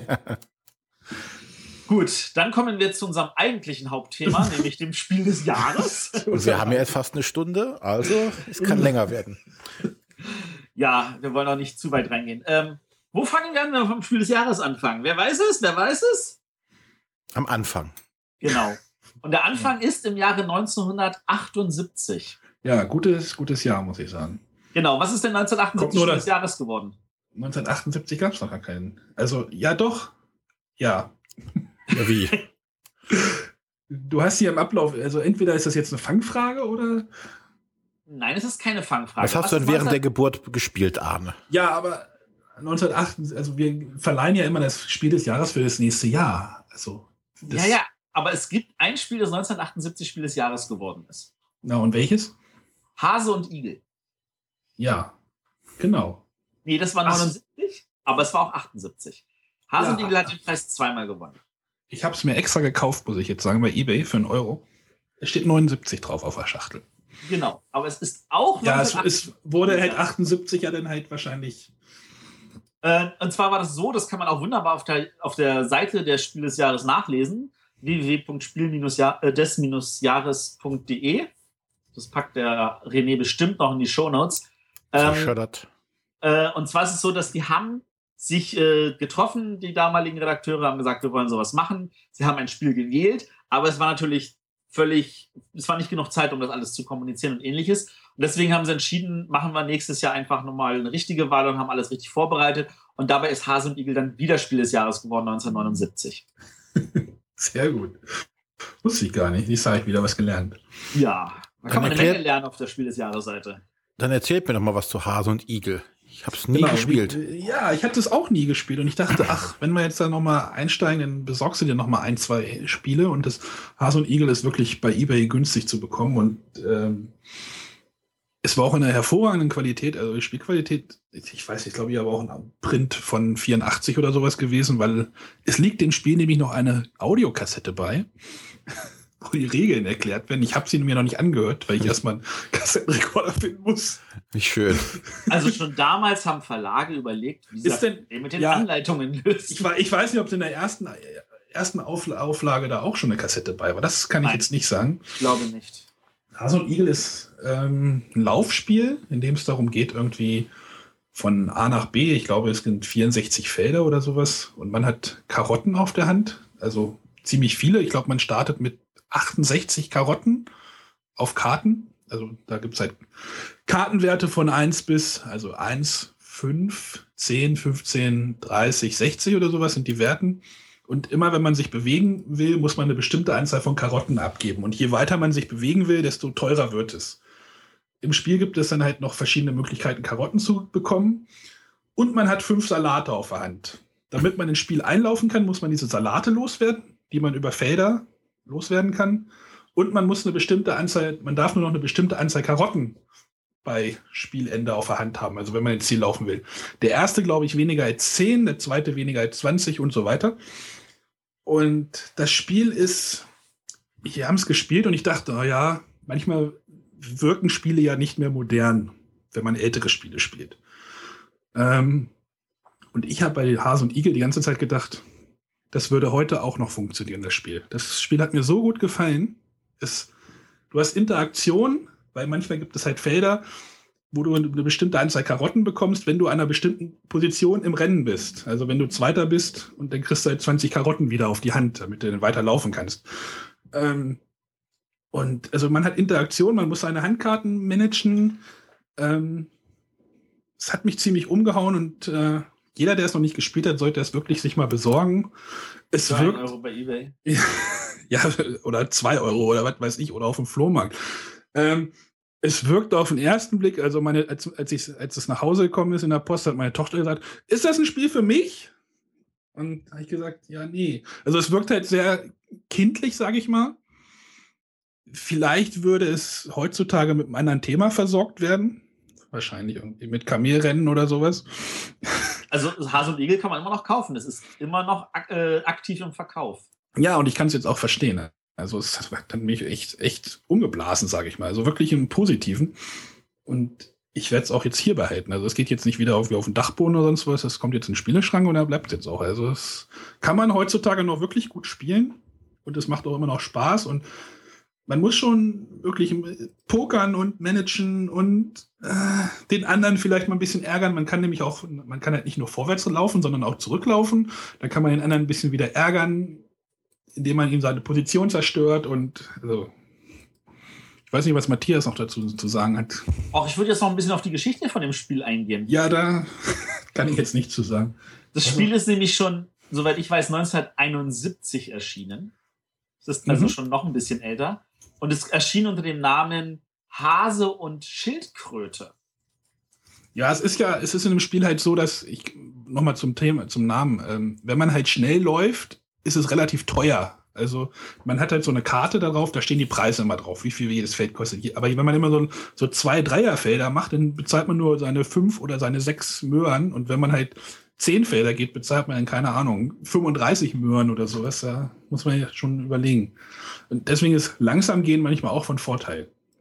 Ja. Genau, Hase und Schildkröte, 73. Ähm, das Ganze ist natürlich ein bisschen auf diesem schönen ähm, Märchen. Genau, auf dem Märchen, auf der Fabel basierend. Fabel, ja, ja.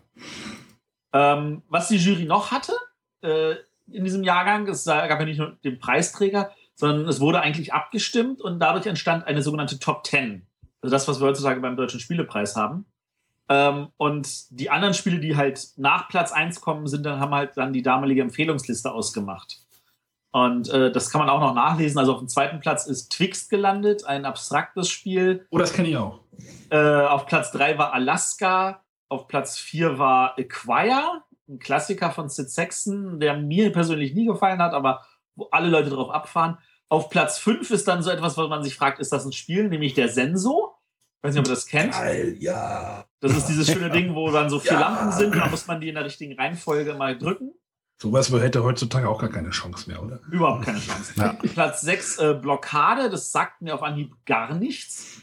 Äh, Platz 7 Merlin sagt mir auch nichts, ist aber auch so ein Plastiktelefon mit irgendwelchen Tasten. Blockade hat nicht mal einen Eintrag auf der Webseite beim Spiel des Jahres. Ihr, äh, was? Sicher? Ja, Führt in das Nichts. Stimmt.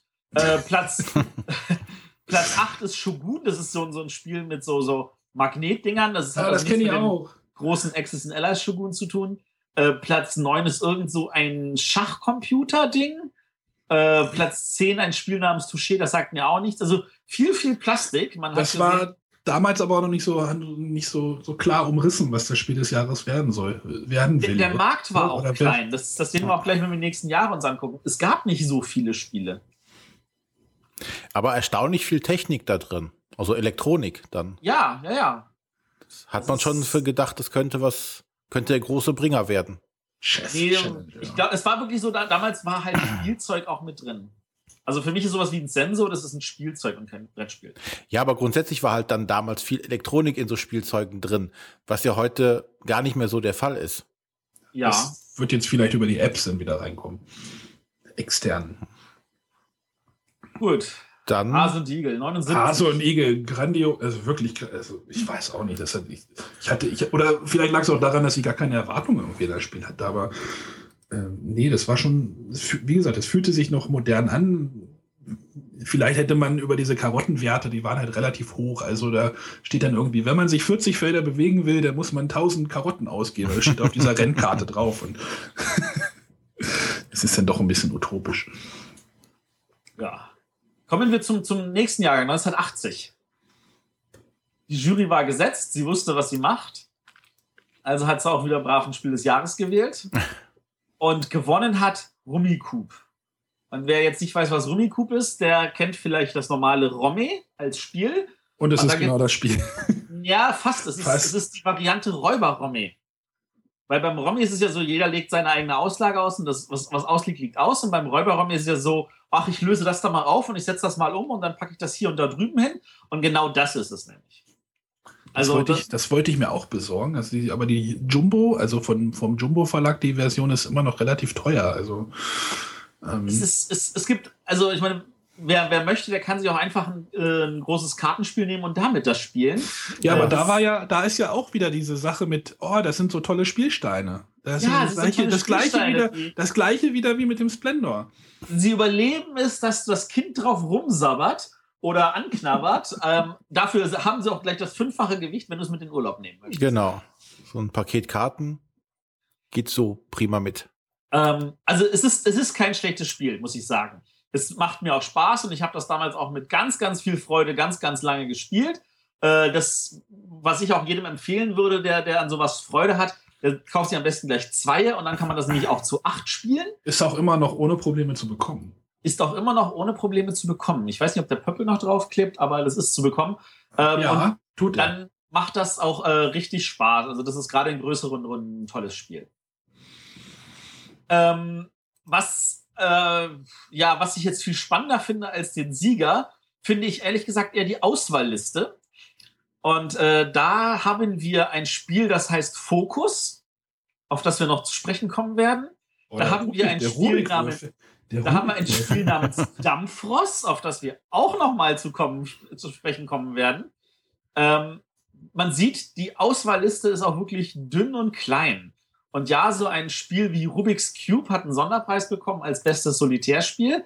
da hat man wahrscheinlich wirklich diese, diese Leistung anerkennen wollen.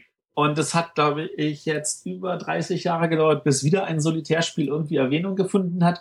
Nämlich als, äh, was letztes oder vorletztes Jahr als Freitag äh, auf der Empfehlungsliste war. Also das war diese, diese, dieser, also dass, dass das Spiele wie Fokus und Dampfrost auf der Auswahlliste sind, das zeigt einem schon, aha, aha, aha.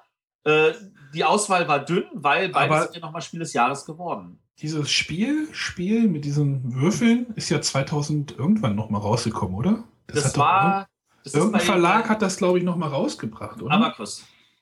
Ja, irgendwie ist ja auch irgendwie lustig, irgendwie ein Spiel rauszubringen mit irgendwie vielen Würfeln, also mit richtig vielen Würfeln.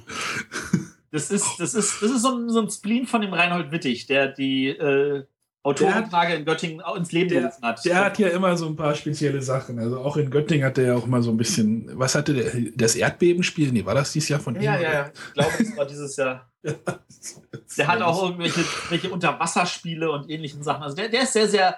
Der, der arbeitet gern mit Materialien, sage ich. Ja, das stimmt. Das ist ja in Göttingen immer so die eine Ecke, wo denn so diese ganz aufwendigen Prototypen irgendwie rumstehen, die wahrscheinlich nie so in irgendeinem Verlag landen würden. Ja. Sind genau. schon bei Göttingen. Das, ich merke schon, eigentlich, eigentlich, eigentlich geht das, ist das überschaubar, was wir da zu sagen haben. Äh, ja. Kommen wir zum nächsten Jahrgang, 81, Fokus. 80 ja. noch auf der Auswahlliste, äh, also auf der Empfehlungsliste und äh, 81 schon Spiel des Jahres. Ähm, heutzutage machen alle einen riesen Aufschrei. Ja, die Eselsbrücke ist doch vom letzten Jahrgang. Wieso ist das denn nominiert? Ja, ich wollt, ich, da wollte ich, da wollte ich, da wollte ich mal fragen, wie das ist. Das ist ja irgendwie in den 60ern erschienen. Das erste Mal wohl. Also wahrscheinlich ja. nicht in Deutsch, wahrscheinlich nicht in Deutschland. Vermutlich nicht in Deutschland, ja. Aber äh, ja, ist, da hatten wir auch gerade im Vorfeld drüber geredet. Das ist ja von Sid Jackson, äh, Sid Saxon, oh Gott, äh, so ein abstraktes Spiel und ich hatte auch versucht, das zu, mir zu besorgen. Es war auch nicht so einfach zu bekommen und also das ist, das wird schon schwieriger, das zu bekommen. Ähm, das wir haben halt so gesagt, dass abstrakte Spiele manchmal vielleicht besser altern wie äh, so Spiele mit Grafik, sage ich mal. Ähm, also abstrakte Spiele haben auf jeden Fall wieder seit Quirkel ein Hoch. Ähm, und ja, abstrakte Spiele neigen dazu, länger zu leben, weil äh, sie zeitloser wirken. Weil sie auch ja. äh, anspruchsvoller wirken, so wie ein Schach und eine Mühle immer noch als Erwachsenenspiel betrachtet wird, im Gegensatz zu den bunten Kinderspielen. Ja, deswegen, das sage ich ja mit dem Hase und Igel, ne? Das ist halt so, so, eine, so eine Kindergrafik da drauf. Das wirkt dann halt anders, wie, wie so, wenn da so eine futuristische Grafik wie bei dem Fokus drauf ist. Aber das Spiel scheint ja gut gealtert zu sein. Also ähm, 95 wurde es, glaube ich, von Cosmos nochmal aufgelegt. Genau, ja, ja, 95 kann hinhauen. Ja, das wurde von Cosmos nochmal aufgelegt. Äh, auch erweitert äh, auf, auf Regeln für drei Spieler, glaube ich. Ja. Ähm, das ist an sich, äh, also man, was man macht, ist, man hüpft mit, äh, man hat eine Steinauslage und man hüpft mit seinem Stein auf einen Nachbarstein und man hüpft halt so viele Felder, wie die, der Turm hoch ist und Dir gefällt es nicht. Mir gefällt es nicht. Ich bin halt auch kein Freund von solch abstrakten Spielen. Nee, ähm, magst generell ja gerne kann nicht so abstrakte. Ja, nicht, nicht so wirklich, nicht oft. Ähm, und, äh, aber ich habe ganz viele Leute im Freundeskreis, die das total toll finden und für die das ein geniales Spiel ist. Ist aber schwer zu bekommen. Also falls jetzt jemand das möchte, das wird jetzt, muss man schon ein bisschen schauen bei eBay. Es, es ist, ich glaube, das gab es auch noch mal unter einem anderen Namen, wenn ich mich nicht irre. Dominär das, oder nee, nicht Dominär. Ähm. Ich glaube, irgendjemand hat halt einen Versuch gestartet mit, mit Häusern, wo das ein Thema drauf geknatscht hatte und dann hast, bist halt mit Häusern auf andere Häuser draufgesprungen. Was, für ein tolles kein... Thema. ja, das Häuser durch die Gegend springen. Dann lieber ähm, ohne Thema. Dann lieber ohne Domin Thema. Es gab es noch mal als Domination. Ähm, Domination. Ich glaube okay. im amerikanischen Sektor. Und äh, da gab es einen Sonderpreis übrigens für ein Spiel mit dem Namen Ra, das mit dem Ra, das die meisten heute kennen, von Knizia nichts zu tun hat. Ich wollte gerade sagen, das, was, das ist doch da gar nicht erschienen, ja. ähm, auf der Auswahlliste, jetzt kommen wir mal zu wieder so spannenden Sachen. Da ist ein Spiel namens Can't Stop, das es auch heute noch gibt. Auch damals bei Parker erschien auch ein Sid Sexton. Da ist ein Spiel wie Sagerland, was irgendwie später dann nochmal Spiel des Jahres geworden ist. Ja, wie geht, wie, wie funktioniert, wusste die Jury nicht so richtig, wo sie dahin wollte mit, oh Gott, wir nominieren es das eine Jahr, vielleicht gewinnt es dann das nächste Jahr. Also gab es da nicht diese, ja, nee, also das, diese festen Problem ist, Regeln so? das ist, ist ja, das war auch mit, mit Abstimmen. Also ich, das war, es, damals waren halt die Spielejahrgänge überschaubarer. Das, das mag sich für viele, die, die jetzt in Spielen reingerutscht sind, in den letzten paar Jahren schwerlich vorstellbar sein. Aber es gab Zeiten, da kamen halt nicht 1000 Spiele im Jahr raus, sondern 20. Und wenn du dann eine Auswahlliste hast, die schon fast 10 Spiele lang ist, dann ist das der halbe Jahrgang. Und wenn du aber sagen willst, die Spiele sind gut und da vielleicht nochmal darauf hinweisen möchtest, dann passiert das einfach mal. Dass dann Spiele mehrmals auftauchen oder auch später nochmal dann Spiel des Jahres werden. Ähm, und da hat auch die Jury schon relativ früh irgendwie reingeschrieben, dass sie sich das Recht rausnimmt, nicht nur den aktuellen Jahrgang, sondern auch den vorherigen Jahrgang zu betrachten. Und dann kann ein Fokus auf die Auswahlliste landen und im Jahr darauf gewinnen. Ja, das ist, das ist für mich, glaube ich, wirklich irgendwie schwer zu Und was man sieht, es sind greifen. Sehr viele abstrakte Sachen immer dabei. Damals waren abstrakte Spiele noch wirklich, wirklich der, der größte Teil. Ja. Also so ein Saga. heiße Scheiß. Aus. Der heiße Das- Scheiß. Und damals war es halt auch noch nicht üblich, weil damals gab es noch kein Spielautorentreffen in Göttingen, da gab es noch keine Satz. Da ist ein Spiel wie Vendo von einem nicht genannten Autor. Man weiß halt nicht, von wem es ist. Hinter dem nichtssagenden Titel und dem unattraktiven Design Hat sich keiner getraut, sich zu offenbaren. verbirgt sich eine ausgesprochen reizvolle Schachvariante. Ah, ja. okay. Also einfach eine Schachversion. Schachvariante, genau. Ähm, kommen wir zum Jahrgang 82. Ähm, und da gewinnt dann Sagerland. Im Jahr zuvor noch Ja. Auswahlliste. Sagerland hat dann schon gewonnen. Äh, verdient, wie ich finde. Auch Ich wollte gerade sagen, Sagerland, das gilt aber auch eins einige. Ich glaube, das hat auch schon viel, wirklich dann viel umgerissen, vielleicht auch, oder? Die Sagerland, weiß ich so aus meiner Kindheit, dass das so, oh, wir spielen mal Sagerland, cool. Das war dann so, das war dann irgendwie so cool, das Spiel, irgendwie. Genau, es war, es, es ist aber auch ein Teil gewesen, was also damals wirklich so, so ein Leuchtblick war, weil es halt dann wieder mal kein abstraktes Spiel war. Ja, es kann natürlich sein, ja. Und so, das ist ja dann auch wieder, das spricht den Kinder dann schon wieder mehr an. Genau. Es ist, es ist glaube ich, auch ab, ab sechs gelistet. Äh, also vom Verlag her ab 8. Und ist ein Randolph, ne? Wie, wie, wie, Alex Randolph, der hat natürlich auch mehrere Spiele gemacht, äh, die immer wieder gut waren. Äh, auf der Auswahlliste finden wir übrigens ein Spiel, das heißt Can't Stop. Das hat es zwei Jahre lang hintereinander auf die Auswahlliste geschafft. Ist aber auch heute immer noch. Gibt es immer noch, natürlich nicht mehr von Parker, weil Parker hat es nicht mehr. Das ist inzwischen bei etlichen Verlagen au- rausgekommen. Momentan ist es, glaube ich, bei Frangos. oh, ja, ich glaube, ja, das. Also die Auswahl, also gemessen an der Größe des, der Jahrgänge, waren die Auswahlliste eigentlich ziemlich lang. Aber ich glaube, Sagerland, Sagerland wird da auch noch bestimmt heutzutage. Sagerland gibt es immer noch bei Ravensburger. Das Immer haben noch die bei- bei abgestoßen. Das ist wahrscheinlich einfach für die der Klassiker, den, der, der, der sich Oh. einfach lohnt. Mit einem Im funky, Gegensatz- funky Design. Im Gegensatz zu Hase und Igel. Davon hat sich Ravensburger getrennt. Das ist jetzt bei einem anderen Verlag. Mhm.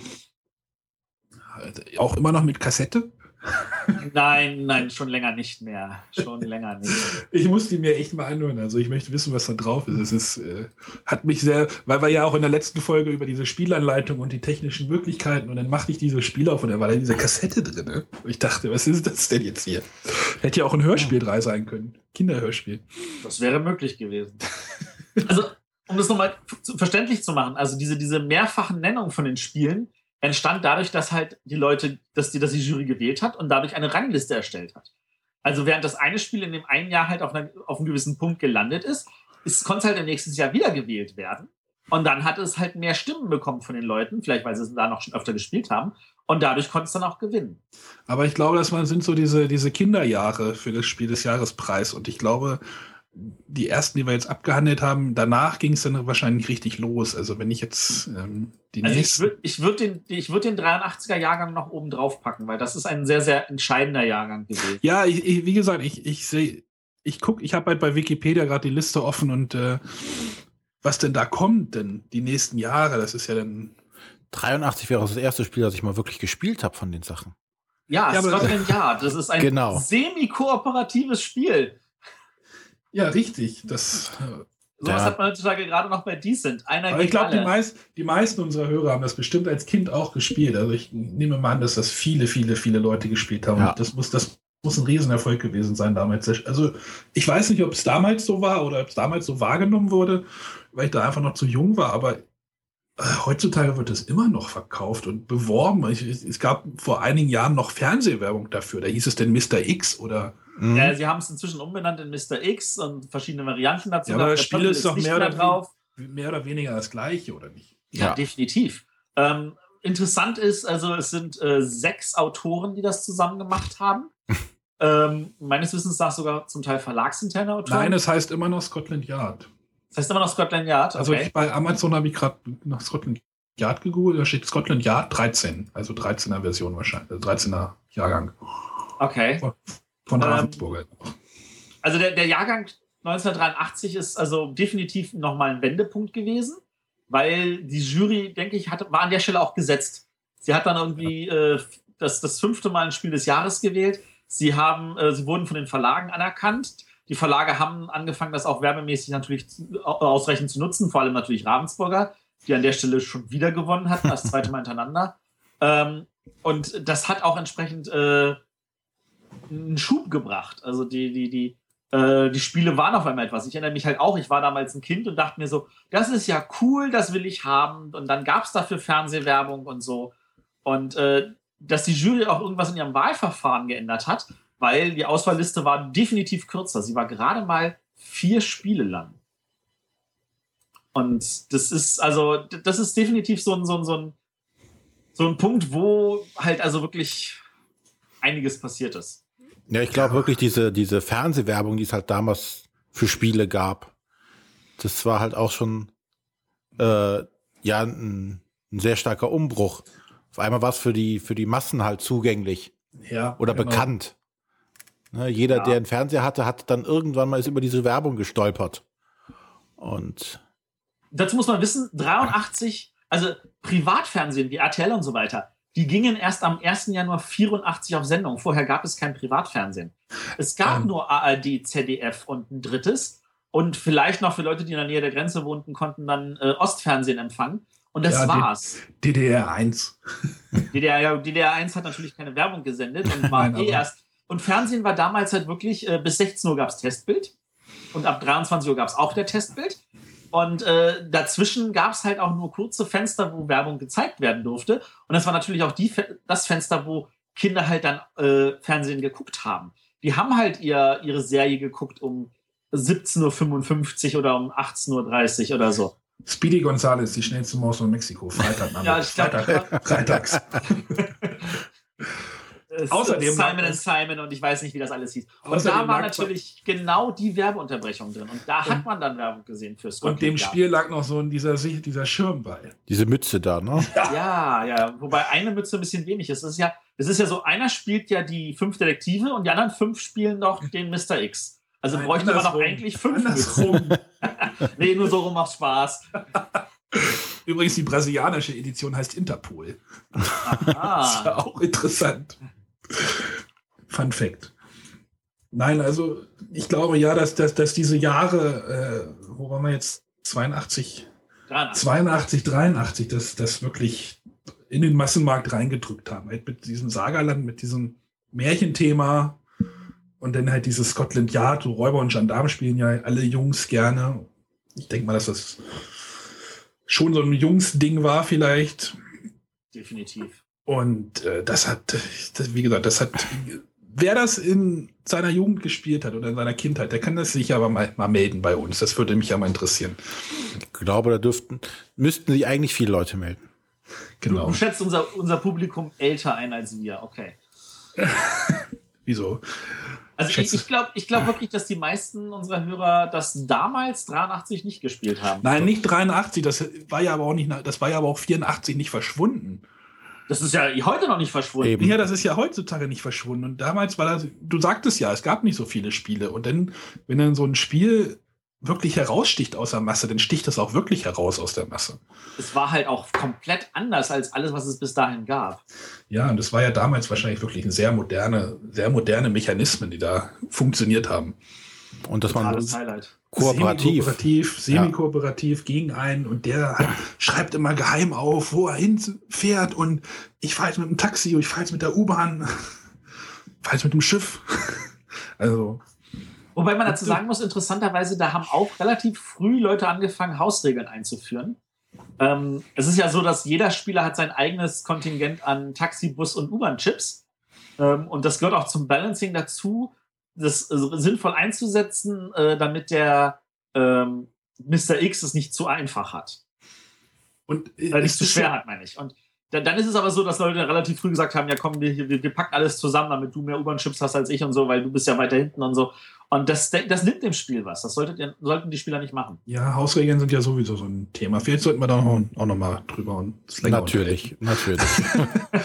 oh Gott, aber auch, es, reden, es ja. zeigt doch aber auch, es zeigt doch bei Scotland Yard auch, dass das Thema wirklich noch so modern ist, dass dieses, die Akte Whitechapel ist ja mehr oder weniger ein eh sehr ähnliches Spiel. Alle, einer spielt äh, ähm, Jack the Ripper und die anderen versuchen den halt zu fangen. Und Jack the Ripper muss halt irgendwelche Morde begehen. Und das ist ja schon wirklich sehr nah dran an dem Scotland Yard. Und das ist ja, ich glaube, jetzt dieses Jahr oder letztes Jahr nochmal neu aufgelegt worden. Ähm, was mir auch sehr reizen würde, weil das ja nochmal wirklich ein sehr viel erwachseneres Thema ist. Und ich glaube, ich muss da nochmal hinterher. Ja. ja. Ja, aber um unsere Auphonic-Kosten niedrig zu halten, um mal den Bogen nach zum Anfang zu schlagen. Vergiss es. Genau, also wir, wir, also wir, wir sollten vielleicht noch mal kurz erzählen, warum wir das jetzt machen. Also wir möchten nicht wirklich noch mal über, über dieses Spiel des Jahres rübergehen, aber wir es in loser Serie machen werden. Also genau, wir wissen also jetzt nicht, wann, die, wann das nächste Mal das kommt. Wir werden auch auf die zukünftigen Jahrgänge etwas tiefer eingehen, und, weil wir haben das jetzt ja doch relativ im schnellen Tempo durchgemacht, weil die Sendung ja auch schon mit anderen Themen gefüllt war. Ähm, aber äh, ich denke, dass, das ist klar geworden, dass am Anfang äh, auch die Jury mit ein paar äh, Widrigkeiten zu kämpfen hatte, sich selber finden musste, äh, sich selber definieren musste und äh, die Spiele damals auch noch nicht das waren, was es heute ist. Ähm, was dazu geführt hat, dass halt Spiele mehrmals auf der Auswahlliste standen oder erst auf Auswahlliste, dann auf Siegeltreppchen standen. Und dass das halt äh, auch etwas ist, was sich heute sogar äh, vielleicht keiner mehr vorstellen kann, aber was auch dazu gehört hatte, den, das Spiel des Jahres das werden zu lassen, was es heute ist. 83 war die Auswahlliste auch nur vier Titel lang. Genau. Fuzzi, Heinz und Schlendrian. das sind geile, geile Namen, oder? Kennst du das Spiel oder was? Nee. Auf einem kleinen Rundkurs aus Plastikschienen fahren zwei Züge mit je fünf Waggons. Jeder Spieler hält vier Passagiere und so weiter.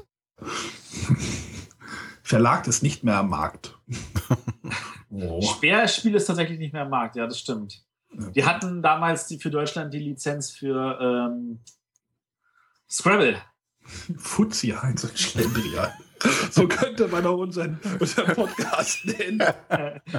äh, ich bin Heinz. Ich könnte ja. überlegen, wer von der ist. Das äh, können die Hörer entscheiden. Genau. Gut, also das waren die Anfänge zum Spiel des Jahres. Wie gesagt, wir werden das fortsetzen, wissen aber bald mehr an, weil wir ja schon neue Themen in der Pipeline haben. Genau, vor allen Dingen für nächste Woche, äh, für nächstes Mal, nicht für nächste Woche, äh, sondern in zwei Wochen haben wir wieder einen Gast bei uns. Diesmal auch einen Gast, den glaube ich mehr Leute kennen werden.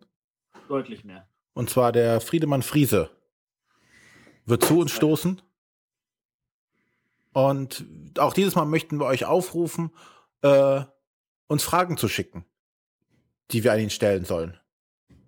Wenn ihr irgendwas habt, was ihr schon immer mal von dem Friedemann wissen wolltet, was euch so auf der Zunge liegt, dass ihr euch nicht mehr halten könnt und sagt, verdammt, und ich habe keine Ahnung, wie ich ihn kontaktieren soll, weil ich schaffe es nie nach Essen, wo er ja auch ist, ähm, dann stellt uns die Fragen und wir werden ihn damit löchern. Ja, welches Shampoo benutzt er oder? Wahrscheinlich ein grünes.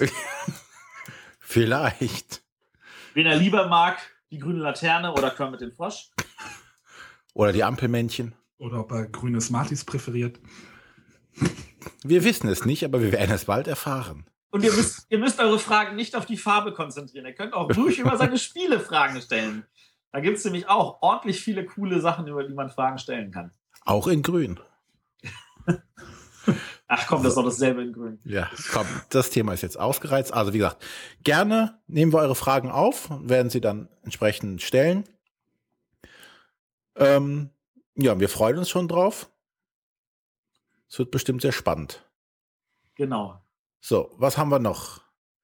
Ähm, der Matthias möchte gern, dass er für Madeira abstimmt. Nee, genau das wollte ich nicht. Das ist jetzt gemein. Ich meine, natürlich dürfen sie das, aber was ich will, ist, dass die Leute beim Deutschen Spielepreis mitmachen. Und sie sollen die Spiele wählen, die ihnen gefallen. Genau, also wer beim Spiel des Jahres immer zum, zum meckert, der darf beim Deutschen Spielepreis, der auch ein angesehener Preis ist. Und er wird immer angesehener, je mehr Leute mitmachen. Ja, ich glaube auch, dass mittlerweile auch der öfter auf den Schachteln auftaucht. Ich glaube, bei, bei Agricola steht da drauf sogar, oder? Bei Agricola ist er, glaube ich, drauf. Bei Seven Wonders, glaube ich, ist er drauf. Bei Fresco bin ich mir nicht sicher. Wie gesagt, also Spielepreis ist vielleicht vom Anspruch vielleicht mehr wie der rote Pöppel. Aber ihr könnt ja, das ist halt ein basisdemokratischer Preis, auf den ihr ähm, dann Einfluss nehmen könnt. Genau, einfach mitmachen. Je mehr, desto besser. Dann gibt's noch einen kleinen Nachtrag zu Göttingen. Und zwar dürften es die meisten schon mitbekommen haben, es gab ein Spezial, ein Bretterwisser Spezial, wo der Arne und der Matthias in Göttingen mit ein paar Leuten gesprochen haben. Matthias und der Techniker waren vor Ort, ja. Genau. Der Arne hat gequasselt. Ohne Ende. Er hat die anderen Leute gar nicht zu Wort kommen lassen. Von daher wird der Matthias demnächst wieder alleine hinfahren. Oh, ich dachte, ich kriege Nee, jetzt verteilst du aber hier noch. Ja, jetzt Jetzt geht's los. schenkst du uns aber hier einen noch ein. Nein, Ja. aber wie gesagt, die äh, beiden haben zwei interessante Interviews aufgenommen. Einmal mit dem ähm, diesjährigen Gewinner des, ähm, Förderpreis Preis. der Jury. genau, sehr sperriger Name. Und einmal mit den Gewinnern aus äh, den vorherigen Jahren. Also sperrig ist der Name, wenn du ihn komplett nimmst, weil es ist nicht nur der Förderpreis der Jury, weil die Jury fördert ja mehrere Sachen, sondern es ist das Nachwuchsautorenspiele-Stipendium der Förderpreis der Jury. Jetzt haben wir es wirklich sperrig. Gesundheit. Genau. Genau, hört euch die mal an, die sind ganz cool geworden, die Interviews. Genau, es sind halt nicht die äh, Spiele-Legenden, sondern es sind wirklich die da frisch zugestoßen sind damals, also zumindest jetzt der aktuelle. Sehr Ja. frisch, ja. Und sehr interessant, gerade was der aktuelle, wie hieß er jetzt nochmal? Jetzt habe ich den Namen nicht parat. Janosch Kosak. Genau. Ähm, der ja da wirklich in der Szene auch nie aktiv war oder selbst nie was für groß gemacht hat und einfach mal hingefahren ist und gewonnen hat. Mit überzeugenden Ideen. Weil Ideen sind es die, die uns voranbringen. Und wer meint, er hat eine Idee und sagt, ah, ich traue mich aber nicht, weil, dann, dann kann man nur sagen, das ist Quatsch. Kommt, traut euch, zeigt eure Ideen und im Notfall, da sind über 100 andere Spieleautoren, die gucken sich eure Ideen an und die geben euch Feedback. Genau, ich habe jetzt auch mal wirklich live erlebt, wie das mit, dem, mit der Kritik funktioniert, weil wir ja darüber geredet haben. Also die Karin Hettling hat den Matthias gefragt, ob sie sich mal, ob er sich mal irgendwie ihr Spiel angucken könnte. Und dann bin ich da einfach mit hinterher gedackelt, weil ich hatte ja nicht viel zu melden bei dem Interview.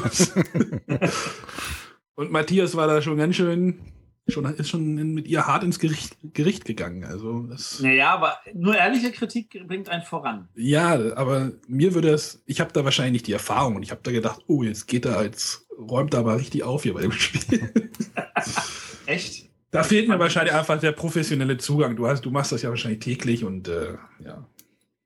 Ähm, genau. Äh, also da war, da, da haben wir äh, halt Interviews gemacht, die waren toll.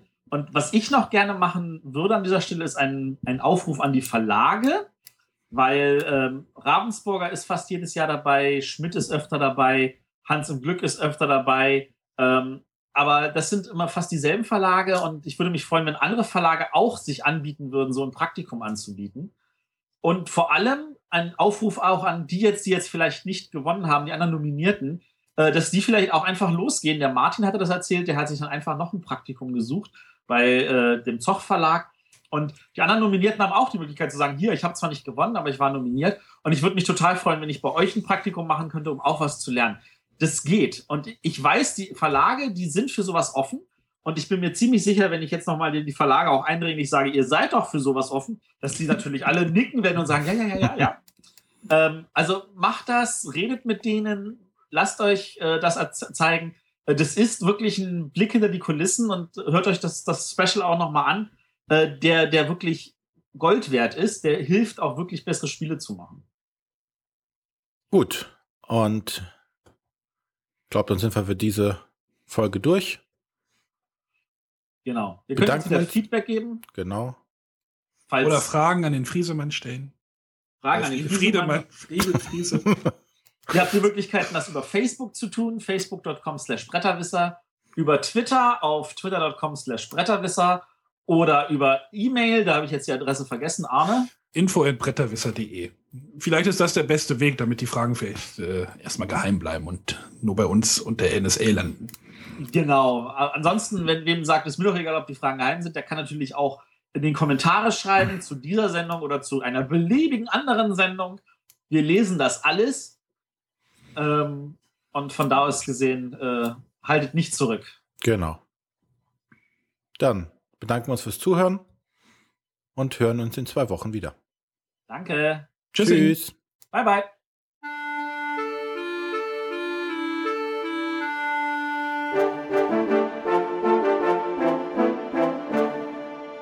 Das waren die Bretterwisser. Ihr findet diesen Podcast bei iTunes oder auf www.bretterwisser.de.